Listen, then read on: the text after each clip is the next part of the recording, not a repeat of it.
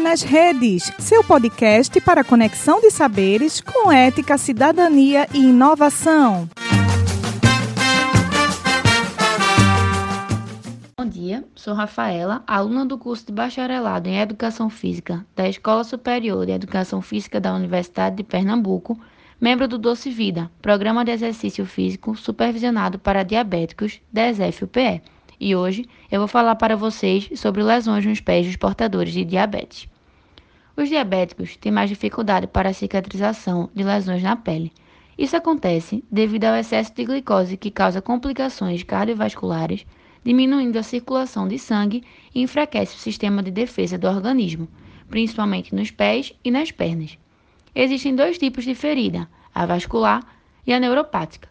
Na ferida vascular, o pé do diabético fica frio pálido e fino, podendo causar infecções, necrose de tecidos ou até amputação. Já a neuropática pode causar perda de sensibilidade, o que é muito perigoso, visto que esta é uma proteção para o indivíduo. Afinal, sem essa sensibilidade, o diabético não sente lesões nem objetos estranhos que estão machucando o local. Assim, demora a perceber e a cuidar. Além disso, a neuropática também pode causar deformidades no pé, e prejudicar o alinhamento deste ao andar.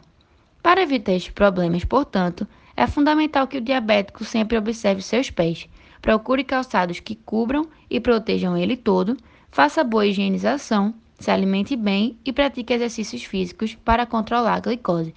E se aparecer alguma lesão, mesmo que pequena, é preciso tratar com muita seriedade. Muito obrigada pela atenção e até o próximo podcast.